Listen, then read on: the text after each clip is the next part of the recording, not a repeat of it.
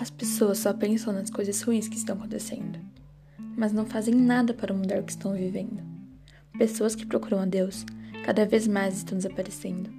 Precisamos mais de fé e esperança, e assim esperamos o reino com perseverança.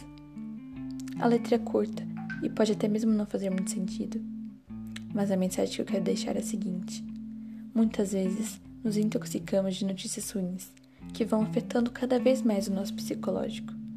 Sentimos um vazio que queremos preencher com coisas do mundo. Só peço uma coisa: escute a voz certa.